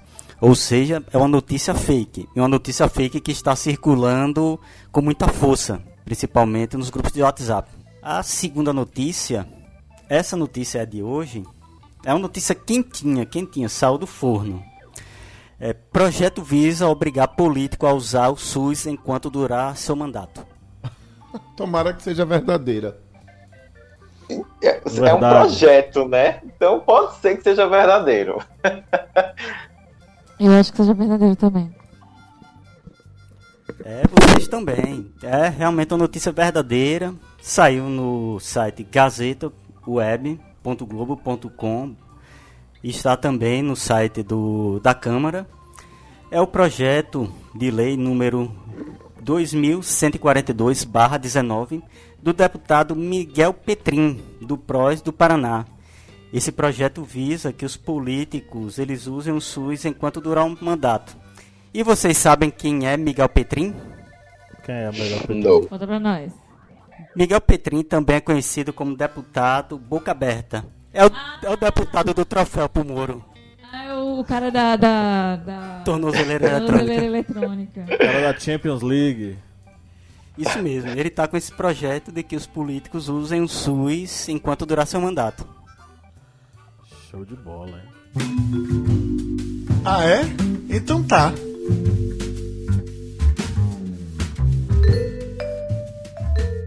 E agora nós vamos para a interação dos nossos historiantes, das Isso pessoas mesmo. que participaram tanto no Facebook quanto no Instagram. Vamos lá. Rapaz, teve tanta coisa aqui absurda que vocês vão ficar com cabe- os cabelos em pé, viu? Uma galera aqui, inclusive, negando a necessidade da existência do SUS aqui, uma coisa absurda. Lídia Verônica, eu vou passar pra você uma fala do Luca Leonardo. Que você, por favor, se manifeste sobre esse assunto. É, ele postou aqui o seguinte: Bom, saúde é serviço, não direito. Não existe almoço grátis. Bom. Bom, a, a saúde, né, ela é prevista constitucionalmente. Então, ela não sai de graça, né? Porque o erário, ele ele paga pelos serviços prestados, é, serviços públicos prestados, né? Então, o médico ele não está sendo bancado pelo Estado porque o Estado é bonzinho, né? É, nossos impostos que mantêm, né? O erário é que sustenta todos os sistemas é, que é, fornecem serviços, né? Então, a saúde ela não é de graça, ela não sai de graça. É, além dela ser, ela tem um custo para toda a população, né? É, e muitas vezes, como eu falei aqui, é, a gestão pública usá-lo, usar a- a- o dinheiro destinado à saúde indevidamente, é, é direito garantido, é direito fundamental garantido né, pela nossa Constituição. É, acesso à saúde, enfim, é tão, é tão serviço público quanto educação e outras, coi é, outras coisas. É, educação, que mais? Para ele ter uma noção do que A é- questão da Seguridade Social, né? Se- Prevista na Constituição. Seguridade social, segurança 94, pública, né? é, saneamento básico, educação, tudo isso. A saúde está garantida constitucionalmente como um direito fundamental. É fundamental ter saúde, ter qualidade de vida. E, enfim, o Estado, é, a partir de 1988, ele começa a se responsabilizar né, pelo, por esse serviço. E ele não é de graça, ele não sai de graça. O erário é que sustenta. A Ana Júlia falou aqui: 30 linhas não seriam suficientes para escrever sobre o assunto. No caso da redação do Enem, né? 30 linhas, 30, 30 linhas não seriam suficientes. É, Bruno, Ricardo Oliveira falou o seguinte: É, a gente colocou lá no, na, no Instagram para as pessoas se manifestarem sobre o tema os desafios para o sistema público de saúde. E o Ricardo falou: não tem desafios. Apenas uma má administração do dinheiro público. Contudo, a comercialização da saúde, em vez de investir na pública, é mais fácil. É mais fácil deixar e se render à privada. Planos futuros que a saúde pública acabe brevemente. É isso, tá sem ponto e sem vírgula. É complicado, né? A gente tem muitos desafios por aí, inclusive um dos desafios é o grande capital aí, né? Tentando derrubar o SUS, tentando é, levar o SUS a uma condição né, de arremedo, de simulacro, né? Pequena, uma coisa é, é, que não seja universal, que não seja integral, né? Mas a gente tem grandes desafios, inclusive financeiros, pela frente, né? Porque a gente vai ter essa questão do, da contenção dos gastos primários dos corpos por 20 anos. E a gente precisa é, é, entender que isso vai impactar na diminuição de serviços de saúde para a população. A gente não vai ter é, é, aumento de, de abertura, pelo contrário, a gente vai ter, pode ter fechamento. Né? As verbas que estão vindo vão ser para remendar as unidades, que com o tempo as coisas vão se desgastando e tal. Então a gente vai ter é, uma saúde mais frágil, isso já tem projeção, né? Lancet é, é, colocou recentemente um artigo aí maravilhoso também, com vários especialistas sobre o assunto. E tem, tem muita coisa produzida já, fazendo uma projeção do futuro para o SUS em relação a essas dificuldades que a gente vai ter, né? Que a gente já tinha e vai continuar tendo, né? Não é só a corrupção que é o problema do SUS. Se fosse isso, né? Não é só isso, é o próprio é, é, é, Movimento Saúde Mais 10, né, que queria 10% do, do PIB para a saúde, é, coloca essa questão da, do financiamento do SUS, que já é escasso. Né? A gente com pouco faz muito, inclusive. Pois é, ou seja, são muitos desafios que, pelo amor de Deus, né, minha gente? A pessoa está viajando aqui, enfim. É... Mas Fabiano Camila Barros falou o seguinte: todo país de primeiro mundo investe na prevenção da doença custa mais caro cuidar depois do que prevenir as mazelas. Isso. A questão de deixar a população mais informada sobre como tratar dos problemas de saúde depende de uma educação melhor também. Uhum. Quando não há políticas públicas que realmente se importem com o bem-estar da sociedade, as pessoas são assassinadas pela falta de atendimento, conhecimento e corrupção de outros que só pensam em se favorecer. Camila Barros. Isso mesmo. Tudo bem? Assine embaixo, Camila. Falou tudo. E só quero acrescentar uma coisa em relação a quem fez a pergunta, a, a Lid. Queria dizer um, um, um é, reforçar o seguinte: não existe almoço grátis mesmo, em lugar nenhum. O SUS é financiado pelo nosso trabalho. O SUS é financiado pelo que é descontado no contra-cheque, no nosso contra-cheque de quem trabalha, no contra-cheque de seu pai, da sua mãe historiante. É, e aí eu quero só acrescentar, já que Camila foi muito feliz em seu comentário, e me lembrar de uma coisa que Bruno estava falando, eu estava me lembrando. Nós, defensores do Sistema Único de Saúde, e eu posso falar que sou defensor do Sistema Único de Saúde e quero revelar um, um, um dos motivos. Eu não tenho plano de saúde privado. Ainda é muito caro para nós. Então, eu utilizo o SUS, certo? Aqui na, na região, quando eu necessito. Algumas coisas eu pago, alguns exames, como todo brasileiro, você vai fazendo para poder ter uma, uma celeridade maior na, nas rotinas. Mas eu quero voltar a Camila para dizer, Camila, é fundamental quando a gente faz programas, quando a gente grava um podcast como esse, o que a gente quer defender não é a nossa posição ideológica. O que a gente quer defender é o seguinte: os índices, os dados, as informações corretas, certo? É que devem ser é, reveladas, devem emergir, certo? Desse pântano de desinformação que nós estamos vivendo. Quando o Bruno fala que um médico vai ganhar 12 mil livre, 12 mil reais livre de impostos. E o que ele está falando é verdade, porque eu tenho aqui eh, cidades próximas, eh, na qual eu trabalhei também como assessor, e que estão tendo dificuldades de achar jovens recém-formados em medicinas que queiram ir trabalhar lá por 12 mil reais, porque eles não querem trabalhar em comunidade. Não querem, acham que é coisa de pobre acham que é coisa, abre aspas, de pobre. Ou nós cuidamos disso, ou nós enfrentamos isso, ou debatemos isso. Agora, sem assim uma, uma vamos dizer assim, uma pré-determinada raiva. Mas assim, dizendo, por que é assim? Por que você está pensando desse jeito? Entendeu? Quem é que ganha 12 mil reais nesse país? Por que a medicina de comunidade não pode ser valorizada e não pode ser tão digna? Ok. É, Cleber Roberto. Oi. A Graziele, é, e o sobrenome dela é fogo, viu? Krzyzanowski. Graziele. tá fogo, hein? Ela escreveu: Eu colocaria em tese, primeiramente, a questão da educação, já que é a base para uma sociedade melhor. É a partir dela que surgem bons profissionais. Além do que, deve, devem ser melhoradas a infraestrutura e investimento na saúde pública. Exatamente, Graziele. A, a educação. Voltando. Toma água, bicho. Você tá com a. Já é a décima vez que você tosse aí, você vai morrer, velho. Se cuide. Tá tendo febre vespertina, assim. Emagrecimento. E É o suco de Pablo aqui, cheio de. acho melhor você assinar seu testamento.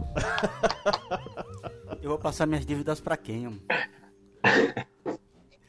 Bem, Graziella, é isso mesmo. A saúde, ela vai passar também pelas questões educacionais no nosso país. Tanto pela questão da formação também de profissionais, médicos, enfermeiros, técnicos, que para terem uma boa formação vão ter que passar por uma boa instrução educacional.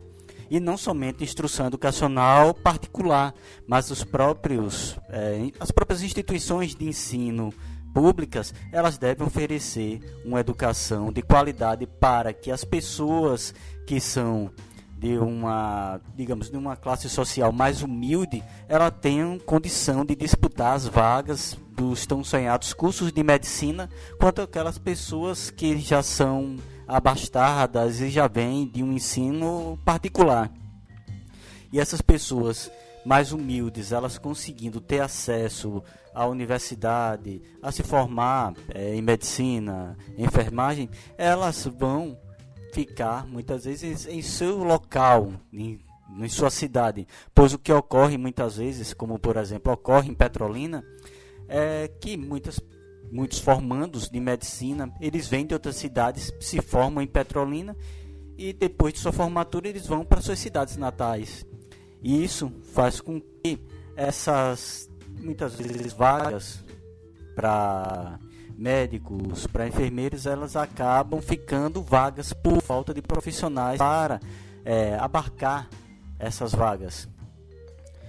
E com relação também a essa questão educacional, é algo que vem só tanto na formação do profissional da área de saúde, como também na própria sociedade, na própria população. Pois devemos lembrar que, por exemplo, é, 80% dos traumas que ocorrem no hospital de traumas de Petrolina, 80% deles é causados por, por motociclistas. Ou seja, e muitas vezes por negligência de seguir o código de trânsito. Algo simples, algo que é uma questão de educação daquela pessoa seguir o código de trânsito, mas muitas vezes alguns motoqueiros acham que estão eh, andando de bicicleta e se envolvem em acidentes. E esses acidentados eles acabam inchando uma, uma instituição de saúde, um hospital público que muitas vezes já está com a condição eh, bastante eh, saturada devido à quantidade tanto de pacientes da própria cidade, como ocorre em Petrolina, como de cidades próximas. E ainda tem essas pessoas que acabam entrando por causa dessas dessas situações de não seguir, por exemplo, o Código de Trânsito e acabam se acidentando e indo para o sistema público de saúde.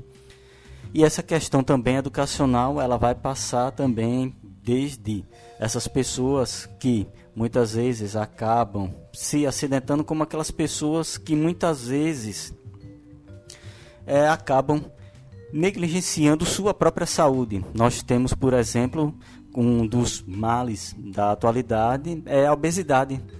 E isso ocorre muitas vezes por causa da condição da pessoa de não se alimentar direito. E isso acaba saturando o sistema público de saúde que vai ter que abarcar com mais essas pessoas. Essa questão da do SUS e dessa ligação entre a saúde pública e a educação é algo que é muito abrangente, pois ela aborda tanto a questão dessa formação desses profissionais como as pessoas que elas vão ter que ter consciência de não de digamos, ter uma vida saudável e não é, estarem sobrecarregando o sistema de saúde com doenças ou com traumas, com problemas que poderiam ser facilmente evitáveis.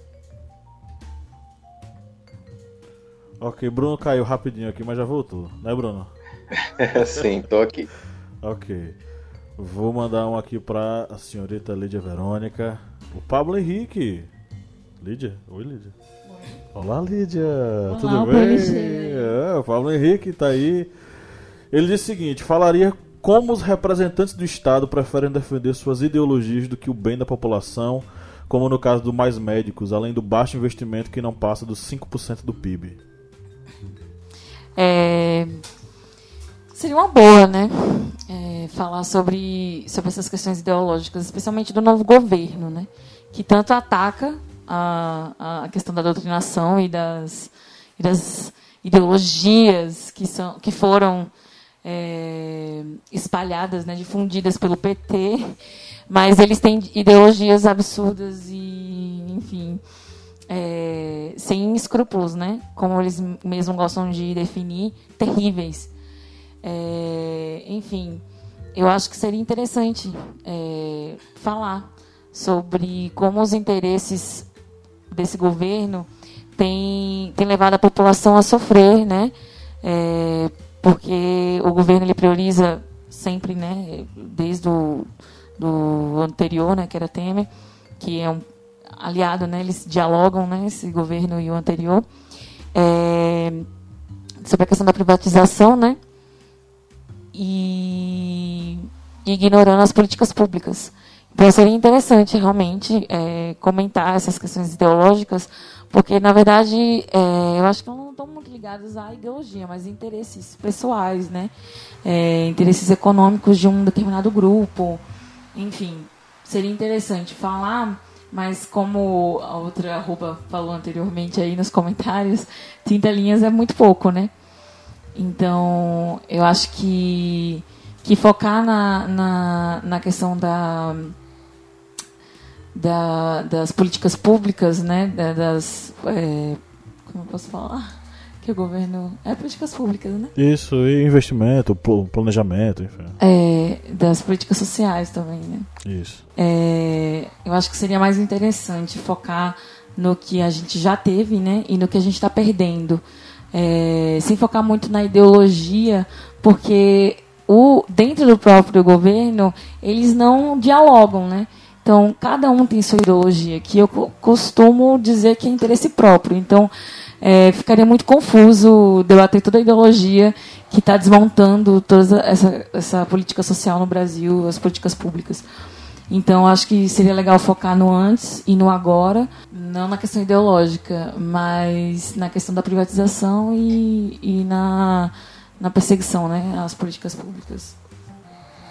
É, mas ele não deixa de estar certo, né? Porque existe não, uma, não está errado, uma carga pesadíssima. prática, se ele trouxer isso numa redação, vai ficar muito complexo, muito prolixo e muito confuso, como eu disse, né? É, não dá para debater só uma ideologia. Todos os setores parecem que têm sua própria ideologia, né? E eles não dialogam entre si.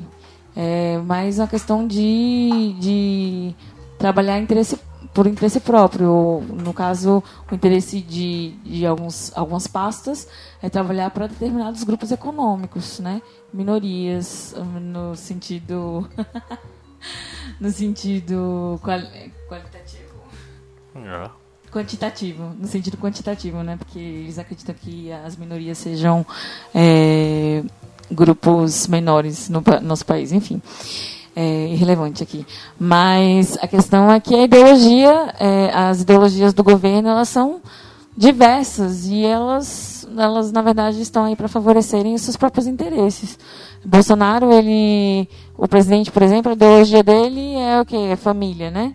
Mas a família dele, né? Apenas essa. A família dele colocando, inclusive, o filho na embaixada dos Estados Unidos. Isso é o mínimo, né, que ele fez é, a favor da família dele.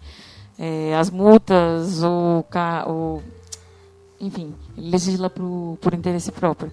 E o governo todo dele é marcado por isso, né? Então, as, as políticas públicas, elas ficam é, em situação de... Elas estão em risco por conta desse, dessas ideologias, mas a gente não sabe definir quais são elas. Então, acho que é perigoso ele trazer isso para uma redação. Vai ficar confuso, entendeu? Então, para uma redação, acho que seria legal ele focar no antes, nas conquistas das, das políticas públicas e na, na agora nessa perseguição a, a todas essas políticas. Eu acho que seria mais interessante. Mas ele não está errado, ele está certíssimo. Bruno. Carlos Sanctus disse o seguinte: os desafios são mais gerenciais do que assistenciais. O problema não está no funcionário que presta assistência de saúde ao paciente, está na forma como é gerenciado. A Lei 8080-90 é clara quando diz que todos têm direito à saúde, é dever e obrigação do Estado fornecer acesso à população e o SUS vem para suprir essa demanda. Mas a forma como os políticos e gestores gerenciam o sistema é deficitário, provocando desvio de verbas, superfaturamento, compra de insumos de péssima qualidade, profissionais não capacitados e desmotivados, altíssima demanda e pouco pessoal. O problema do SUS é gerencial. É, ele está certo em parte, né? Porque o problema do SUS também é gerencial. Mas, é, linkando com a pergunta que acabou de ser, de ser feita e respondida aí muito bem, é, a gente também tem uma diferença ideológica mesmo, né? Em termos ideológicos, né?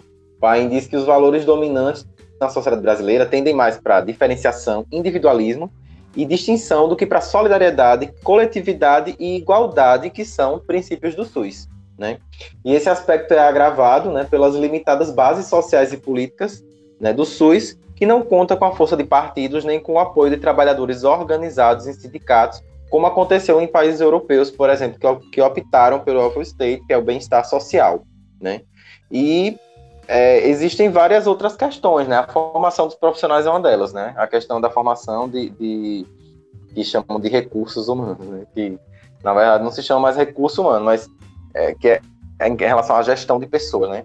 Da formação de profissionais para o SUS, que continua sendo muitas vezes pautada para a parte liberal, e não para princípios da solidariedade, né? Em relação a, a, a, combater as desigualdades sociais, né? A ver a questão do processo de saúde-doença dentro do território, né? Muitas vezes ele é visto dentro do hospital ainda. Então a gente tem muitas questões no SUS e que não que passam da questão gerencial que são muito de formação também de profissionais, né? da questão mesmo das condicionalidades de, do processo de saúde doença nos territórios. Né? Não tem como fazer saúde muitas vezes com, com a situação do território, né? Que às vezes é muito íngreme, inclusive, que a pessoa não consegue chegar de carro, por exemplo, né?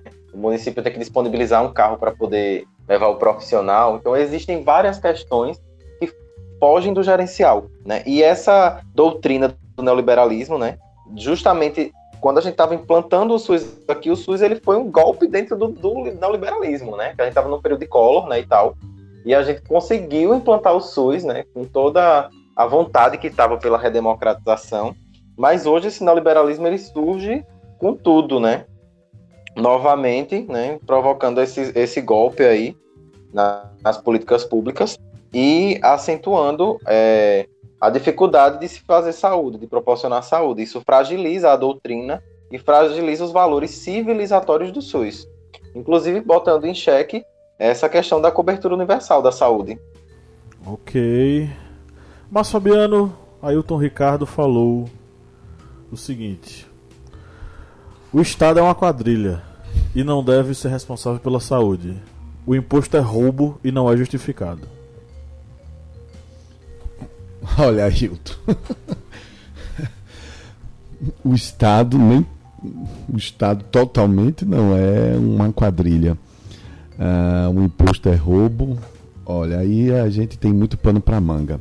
Sabe o que é que eu acho? Aí eu, eu, você ou qualquer outro que tem um pensamento que se expressa dessa forma, nós precisamos é, fazer a nossa parte, tá? Então a gente precisa ligar para o deputado que a gente votou, a gente precisa se organizar, ou em sindicato, ou em associação, ou em cooperativa, a gente precisa estar bem informado como funcionam as nossas câmaras de vereadores, a gente precisa saber se nós somos trabalhadores, o quanto realmente é descontado no contra-cheque, não para reclamarmos do valor final do salário, mas para podermos entender qual é a rota desse imposto, certo? Que é descontado no meu, uh, no meu contra-cheque. Eu queria contar aqui um pequeno exemplo que, bom, embora não tenha muito a ver, tem muito a ver. Eu estou igual a Caetano Veloso, né? Filosofando. Quando eu morei nos Estados Unidos como estudante de intercâmbio, Ailton, eu paguei, eu me lembro exatamente, 380 dólares por um, pelo meu plano de saúde, pelo meu cartão de saúde. A gente tinha que ter um seguro saúde, aliás. 380 dólares, eu morei lá sete meses. Eu só entrava se tivesse esse, esse cartão de saúde, né? Para caso eu necessitasse. E eu necessitei, eu tive uma otite, uma inflamação no ouvido. E fui a um hospital muito bacana da cidade onde eu morava, Sacramento, na Califórnia. E quer saber? Duas coisas me chamaram a atenção. A primeira, muita, muita limpeza do hospital. A segunda, eu esperei o médico o tempo que eu tive que esperar, tanto quanto eu esperava aqui no Brasil em consulta particular, mesmo lá chorando, quase inchado de dor pela otite. Então, eu trouxe esse exemplo só para dizer, quando a gente fica achando que o que vem da América é bom, é maravilhoso, é porque a gente não passou pela experiência de conhecer o que está se passando lá. Quando nós vamos buscar as notícias sobre o sistema de saúde americano, é um sistema de saúde que só existe privadamente. Se você não tiver seguro de saúde, você morre na porta do hospital.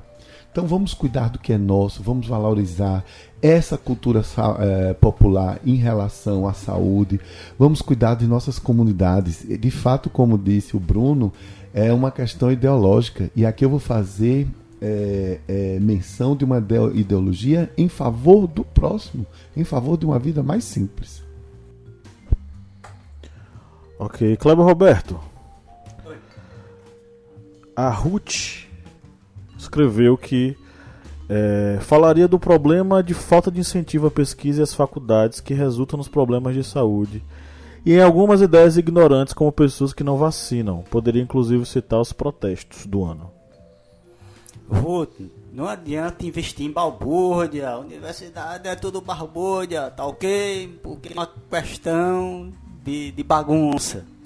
Não, Ruth, mas falando sério, realmente há essa dificuldade no investimento na pesquisa no Brasil, principalmente devido a esse desmonte que está ocorrendo tanto na educação como também na saúde, isso prejudica muito a produção de novas vacinas. Há alguns, algumas semanas atrás, saiu no Jornal Nacional da Rede Globo falando que algumas pesquisas relacionadas à Zika e a chikungunya, elas estavam praticamente paradas porque já não tinha mais verba para o investimento na pesquisa com relação à vacina contra essas doenças. E esse investimento que não é feito nas universidades, ela acaba tendo sérios danos para a população, porque tanto são vacinas que não vão ser produzidas e quando são produzidas acabam sendo produzidas por algum laboratório é, particular que vai acabar cobrando royalties altíssimos para o governo para se utilizar essa vacina e ela acaba não tendo um acesso tão abrangente para toda a sociedade.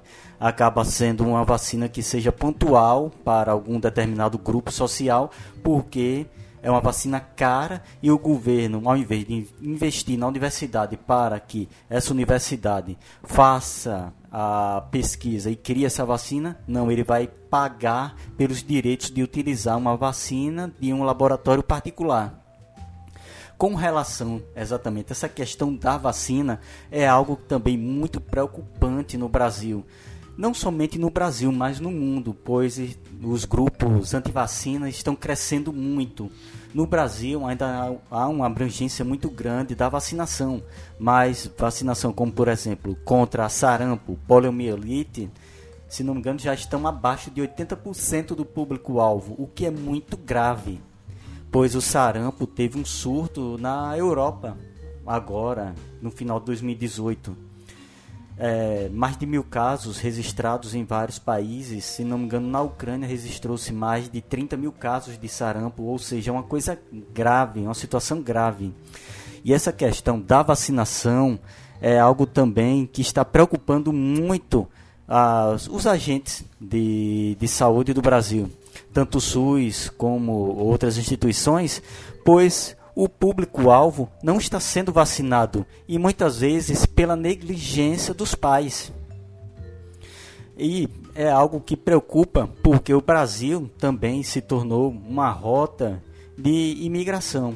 Mas aí você vai dizer, ah, então você está culpando o imigrante por estar trazendo doenças de outros países, como já ocorreu muito com relação aos venezuelanos que estavam contaminados com sarampo e trouxeram a doença. Não. Isso aí é um erro porque se o público-alvo, se a população brasileira, se os, as crianças jovens estivessem vacinadas, elas não iriam contrair a doença. Isso aí é um problema nosso, um problema nosso que não é, conseguiu fazer com que o público-alvo estivesse vacinado e estivesse protegido contra essas doenças que foram trazidas de outros países. Isso vai ocorrer muito porque as crises econômicas, muito mais graves que a brasileira, tanto crises econômicas como políticas, questões de guerra, estão pipocando em vários locais no mundo e muitos imigrantes estão vindo para o Brasil. E o Brasil está ficando cada vez mais descoberto com relação à vacinação. E isso é algo muito grave, tanto para a saúde do Brasil como para a saúde mundial, já que a público anti-vacina está se expandindo em todo o mundo. Ok, ok, senhoras e senhores, é... essas foram as rodadas de conversas e perguntas com os nossos seguidores. E você que está nos ouvindo, se você está afim de participar e quer ouvir aqui sua fala comentada pela gente, é, participe das nossas mídias sociais, tanto no Instagram quanto no Facebook. É só colocar arroba o historiante e interagir conosco. É... E agora nós vamos para os pinga-fogos. Pinga-fogo pro Márcio. Vou começar com uma notícia que está que saiu agora no final de semana. A Natura, ela começou uma campanha ou que é hashtag Homem Pra. E dentro dessa hashtag é várias situações que tem como público-alvo o homem, já que está chegando o Dia dos Pais. E nessa situação eles comentam que 75,9% dos homens eles dizem que estão eu, sofrendo com algum é, problema é, mental, alguma situação, algum problema mental. Nesses... E essa campanha ela teve uma grande repercussão. É tanto que um dos vídeos da Natura já teve mais de 8 milhões de visualizações de ontem para hoje. Então eu pergunto para você, que é nosso professor de marketing. As campanhas de marketing, elas podem auxiliar tanto para que a população ela veja diferentemente o SUS e vejam também que ela também tem que cuidar da sua própria saúde para não inchar o sistema? Sem dúvida nenhuma. Inclusive, eu me lembro que quando eu trabalhava na assessoria da Secretaria de Saúde, fui participar de um, de um, de um curso que era Comunicação e Educação para a Promoção da Saúde, feito pelo Instituto de Saúde Coletiva, que é ligado lá à Universidade Federal da Bahia, né, o ISC, o famoso ISC É, o uísque é bastante, é bastante importante, tem feito bastante contribuições para a área de saúde coletiva na Bahia. E uma das coisas que eu me lembro que eu e outros, outros colegas da Bahia toda é, reclamávamos é que achávamos que as campanhas que vinham, por exemplo, do Ministério da Saúde eram de difícil uh, acesso à média da população, né? É, principalmente em relação às doenças infecto-contagiosas e também a maneira como nós nos relacionamos com a é, como nós relacionamos com uma comunicação que deve ser feita, por exemplo, para se prevenir a, a, ao vírus HIV, esses cuidados todos. Recordo que isso, isso tem, olha, repare o quanto é, o quanto nós estivemos atualizados 10, 12 anos atrás e, e, e, o quanto está sendo perigoso esse retrocesso que está acontecendo no país. 10, 12 anos atrás eu fiz um curso, uh, nesses cursos aí pela Secretaria de Saúde, quando eu estava, onde nós iríamos discutir. Eu me lembro que eu fiquei fascinado que a instrutora disse que era preciso discutir com as comunidades o conceito de fidelidade e lealdade em relação aos casais. Porque o que era que estava acontecendo? O índice uh, de, de, de, de, infectados com HIV estava diminuindo na comunidade LGBT, mas estava aumentando nos casais heteronormativos de mais de 50 anos. Por quê? O homem, em geral, iria trair a esposa, não usava camisinha, nesse momento de, entre aspas, traição da, da, da esposa, né? voltava para casa, se relacionava sexualmente com a mulher e transmitia, o, e transmitia o vírus para essa mulher que não traía o marido. Olha que situação, olha que complicação na hora de como você lida com esse assunto. Porque uh, acho que Bruno está bem inteirado disso, não basta ter sua especialidade. Ser fisioterapeuta, médico, nutricionista, enfermeiro, é, agente comunitário de saúde. Você precisa ser humano. Porque como é que você vai tratar com uma mulher de 55 anos cujo marido comprou o, o, o, a pílulazinha azul, ficou animado e agora está transando com todo mundo por aí afora e está trazendo para ela. Muito mais do que uma questão de uma mulher contaminada, você tem uma questão aí de relacionamento, uma questão social e etc, etc. E aí nós, é, nessa época, nós fomos instruídos, treinados para justamente buscar uma comunicação mais assertiva, mais dialogada, uma comunicação que fosse, é, de, que, que, de fato atingisse os, públicos, os diversos públicos-alvos, porque você não conversa com os jovens de, de, de 18 como você conversa com uma pessoa de 50, de 60 anos. Então, acho que o marketing e a comunicação têm suas responsabilidades, inclusive, Acho muito bacana que algumas coisas que a, a, a, a é, Natura, Boticário tem feito em relações, é, é, em campanhas, mas a, a gente precisa cobrar do serviço público também isso, inclusive uma comunicação mais direta na defesa do SUS, do Sistema Único de Saúde. As pessoas estão aqui questionando, ah, mas não existe almoço grátis, aí não está certo. Eu, eu concordo com o que vocês falaram, assim, né? É, existem muitas questões em volta dessa, dessa questão da sexualidade.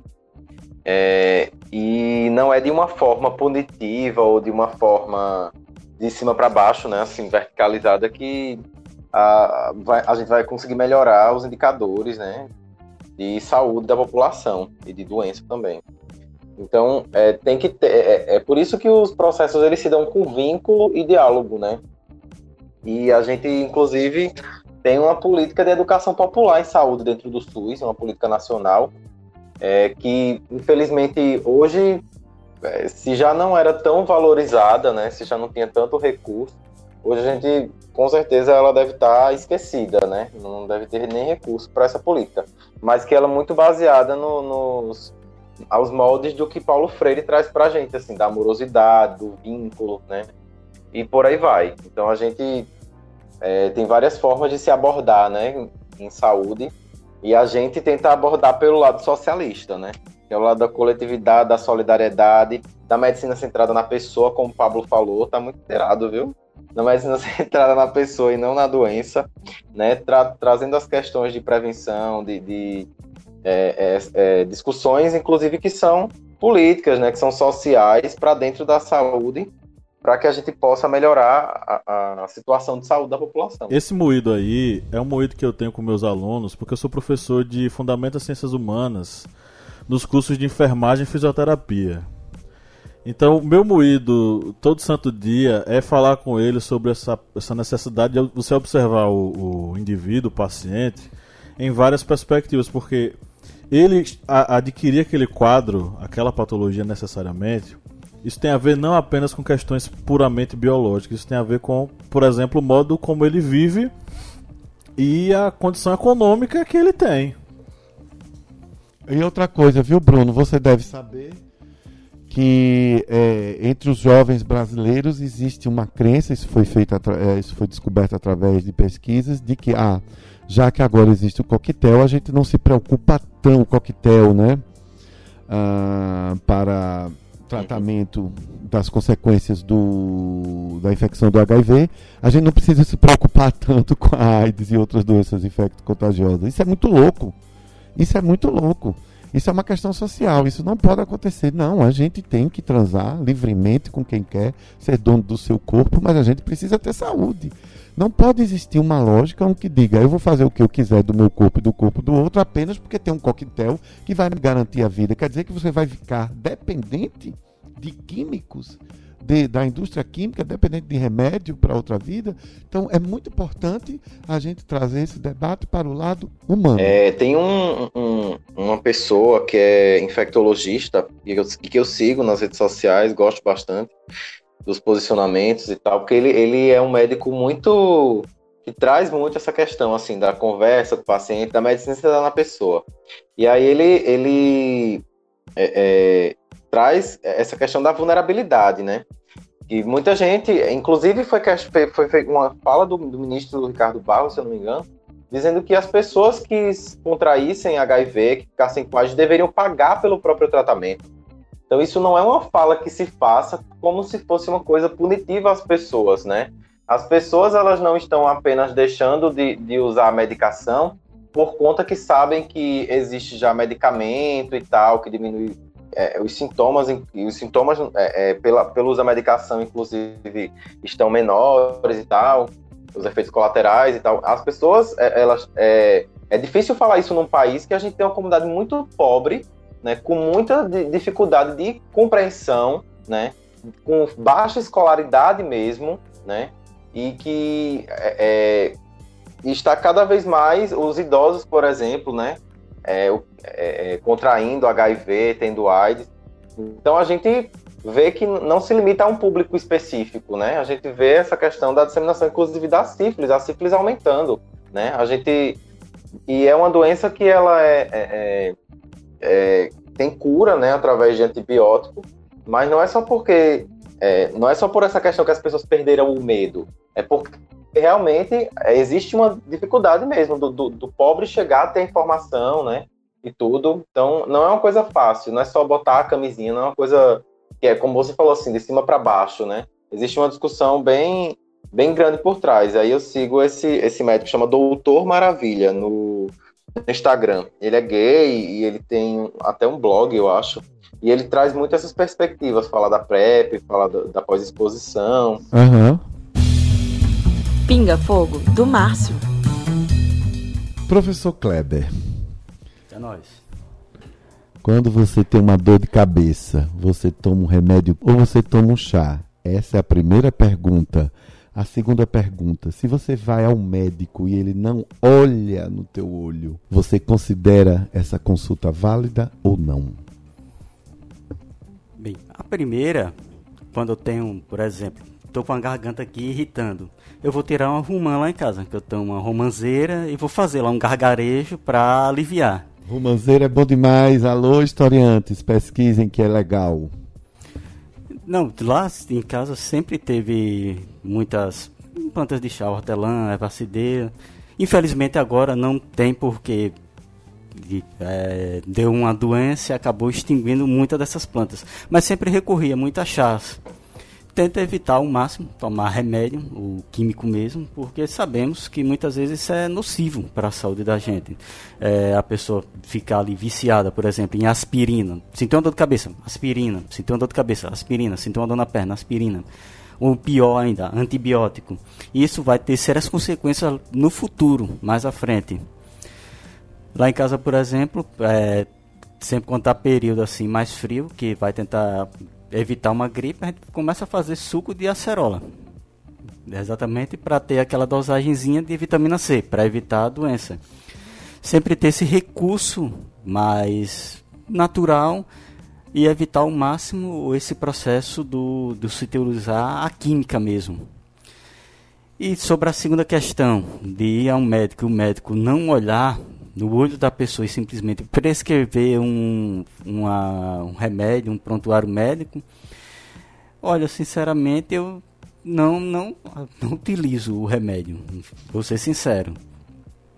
Ah, porque sabemos que, infelizmente, há médicos que realmente são dedicados, estão ali para atender as pessoas, mas infelizmente estamos falando de seres humanos e dentro desses seres humanos há pessoas que estão ali apenas para ter o salário no final do mês, um bom salário por sinal, e não estão ligando muito para o paciente. É, chegou ali, opa, tenho que atender 30 pacientes em 30 minutos, vou prescrever, ele diz o que está sentindo e eu vou prescrevendo o remédio. Infelizmente, isso ocorre também dentro do SUS mas também dentro do SUS existem muitos profissionais que estão ali dedicados para a saúde das pessoas. Ok, estamos chegando aqui ao final dessa gravação de podcast. Vamos para as nossas indicações. Dicas culturais. Eu vou começar. Eu tenho uma indicação para fazer de uma série que eu acho bacana, muito interessante, produzida pela, é, pelo canal Universal. É uma produção brasileira chamado de é, Unidade Básica. É uma série bem interessante. Cada uhum. capítulo trata uhum. de um assunto que é, enfim, Isso. bem recorrente nas unidades básicas de saúde e que é, são retratados de formato, enfim, em encenação e tal. Tem o Caco Ciocler. Uhum. Só que são casos baseados, são episódios baseados em casos reais, né, Bruno? Você Isso, acompanha? Conheço, conheço. Gosto muito de usar em, em sala ao longo das aulas para promover o debate com os alunos. E é uma série fantástica, eu gosto muito. É, é bem simples a produção, é, é bem simples a, a, construção do roteiro, mas é bem direta ao abordar uma série de questões. Aborda a questão de AIDS. É, são várias, várias, vários casos que são retratados lá. A minha indicação é. Vocês falaram aí, né? Tem um livro e tem um documentário, o Holocausto Brasileiro. E eu assisti o documentário e é terrível, mas muito necessário. Então eu vou indicar o Holocausto Brasileiro. Aí quem quiser ler, tem o um livro, eu não li, mas eu recomendo o documentário. Que é forte, né? É, tem imagens, depoimentos, então pesa bastante, assim, sabe? Mas é muito necessária. Daniela Arbex. Oi? Como é, Bruno? Daniela, Daniela Arbex. Isso aí. E o próprio livro tem também as ilustrações da foto, fotos, acho que foram da revista Cruzeiro, que foi uma das primeiras revistas a denunciarem. E tem fotos que são assim estarrecedoras. A pessoa olha e se pergunta como um ser humano trata o outro ser humano dessa forma. As imagens do documentário são são pesadas também, né? O, as fotos provavelmente tiradas do livro, né? E imagens atuais, depoimentos, né? De, de crianças que nasceram nessas, nessas condições também, né? Eu acho. Sim.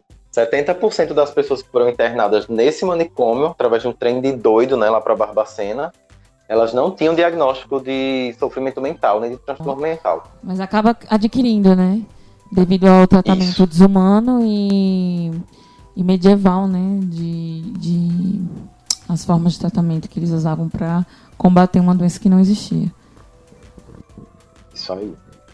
Minha indicação hoje não é livro, não é documentário, não é filme. Minha indicação é... são duas palavras para vocês, historiantes, pesquisarem no Google, em casa, na comunidade, do jeito que forem. Pesquisem terapias alternativas. Vamos ver se a gente começa a iniciar uma rede, um pensamento de que não necessariamente a gente precisa de químicos, de produtos químicos, de remédios. Existe um monte de coisa acontecendo uh, e eu quero fazer aqui uma propaganda rasgada e gratuita, mas é de um local em Petrolina que faz um trabalho muito cuidadoso sobre isso há quase 40 anos, que se chama Recanto Madre Paulina. Eu estive lá, foi fundado por uma freira. Eu estive lá em tratamento de saúde num momento muito complicado da minha vida. Sou muito grato. E o Recanto trabalha com chás, raízes, banhos, escalda pés, trabalha com meditação, trabalha com diversas é, alternativas e dá uma visão mais simples, mais holística da vida.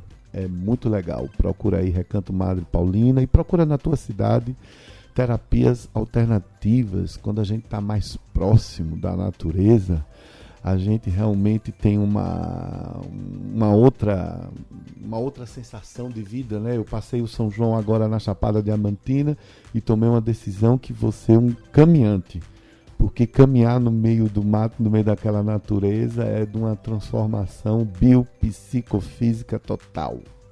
Olha só. Bem, as minhas indicações, vamos lá de música e vou indicar a música de Gabriel Pensador, Sem Saúde. Ah, eu posso, posso indicar uma música? Pode sim. Que pode. se chama Saúde. Rita Lee, me cansei de lero lero. Dá licença, mas eu vou sair do sério. Vamos ouvir Saúde, gente, é maravilhoso. Quero mais saúde. Tá vendo? Vou indicar também dois filmes. É um filme é Um Ato de Coragem. É um filme que tem é, Denzel Washington, que é você vê o retrato do que é a saúde é, dos Estados Unidos, que não é aquela saúde em que é, o pessoal aí neoliberal acredita que é saúde ah, democrática, tudo perfeito. Não, ele demonstra perfeito como é a saúde de lá. Uma saúde que, se você não tiver o plano de saúde, você está ferrado. E outro filme é um filme nacional, que é Sonhos Tropicais. Que esse filme ele vai retratar a chegada de Oswaldo Cruz e no decorrer desse filme vamos nos deparar com uma revolta das vacinas. É um filme muito interessante que também merece ser acompanhado. Produção nacional. Bruno? Eu indico, né, é, além do livro da Daniela Arbex, o livro A Praga, da Manuela Castro. Ela fala um pouco sobre a história da hanseníase, né, é, que era conhecido como lepra, né, e como foi que por que, que, essa doença ainda continua sendo uma doença negligenciada, né, junto com a tuberculose, com HIV, com outras doenças, né? E ele, assim como fala, o Holocausto conta a história bem, bem completa, assim, que a gente diz que é a nossa Bíblia da saúde mental, né, da Daniela Arbeck. A gente tem esse livro também sobre a hanseníase. E outra coisa é o filme que está aí da, da, da Petra, Democracia em Vertigem, né, para as pessoas pensarem fora da caixinha, né? Para além de, de todos os. E o documentário que o colega citou, eu não, não percebi se ele falou não, mas é o Cycle. É um documentário que ele fala sobre os modelos de atenção à saúde no mundo. E aí ele traz o modelo inglês, o modelo americano, canadense, brasileiro, enfim, ele vai, sai falando de vários modelos para as pessoas realmente verem, né, como é que acontece a saúde nos Estados Unidos, né? Que os Estados Unidos tá aí na moda como o país do capitalismo, né? Tão famoso que o filho do Bolsonaro agora vai ser embaixador, né? Fritando Aí, hambúrguer. Fritar altos hambúrgueres é, lá. Onde, que as pessoas têm que escolher qual a, o membro que vão amputar, porque não tem dinheiro para amputar dois. Então, é, as pessoas vão saber o que é o modelo de saúde neoliberal, né? O modelo de saúde dos Estados Unidos. Pois é, muitas pessoas é. defendem, né, os Estados Unidos em tudo e esquece que lá existem políticas públicas, né? E, inclusive a da, da saúde, né? E Michael Moore é um dos, dos maiores denunciantes né, do sistema de saúde do, dos Estados Unidos. E aí você falou, agora lembrei, seria legal a galera assistir os documentários do Michael Moore. É, ele tem um documentário que ele leva pacientes para Cuba. Cuba. Cuba. E a mulher, ela se emociona porque ela chega lá e ela pede um, um- um remédio, né? Eu quero um remédio tal, na, na farmácia pública. Aí o cara chega, não, tá aqui o remédio. Aí ela, quanto custa? Ah, não, custa... Ela diz um valor que é tipo, sei lá, Irrisório. 50 centavos de dólar. E ela começa a chorar porque ela diz: Esse remédio eu tô encontrando aqui nesse valor lá nos Estados Unidos é 3 mil e não sei quantos dólares. Meu Deus, que coisa maravilhosa. Então, é interessante, o cara. O choque de realidade num país que encara a saúde como um direito garantido a todas as pessoas. Pois é. E não é de graça. E é, os americanos pagam impostos, né? Eles deveriam lutar também por, essa, por esse direito aí do sistema público de saúde. Ok, chegamos ao final de mais um podcast. É, eu queria agradecer imensamente ao meu querido primo Wellington Bruno. Sem nepotismo. Essa indicação aí. Muito obrigado pela sua participação, querido. Ah, obrigado, eu que agradeço. Espero que as pessoas tenham sido contempladas e vistos que não foi um nepotismo, Nem um pouquinho. que tenha tido qualidade no discurso, né? E é isso, agradecer aos colegas, né, que estavam aí me presenteando com as intervenções, né? É, a Lígia, o Márcio, o Kleber. É dizer que foi um prazer participar dessa conversa. Sempre que tiver e que a gente puder denunciar os desmontes do SUS, vai ser super importante. E estamos aí firmes e fortes para a 16ª Conferência Nacional de Saúde. que Vai acontecer agora em agosto. Show de bola. É, eu e Kleber a gente já tinha comentado fa- falar sobre fazer um podcast sobre é, essa questão da vacina e tal, enfim. Vamos tentar organizar para você participar é, mais uma vez, viu? Joia. É que essa questão da vacinação é uma questão muito ampla, principalmente devido a esses Isso. grupos antivacinas que estão no- tanto no mundo como agora no Brasil.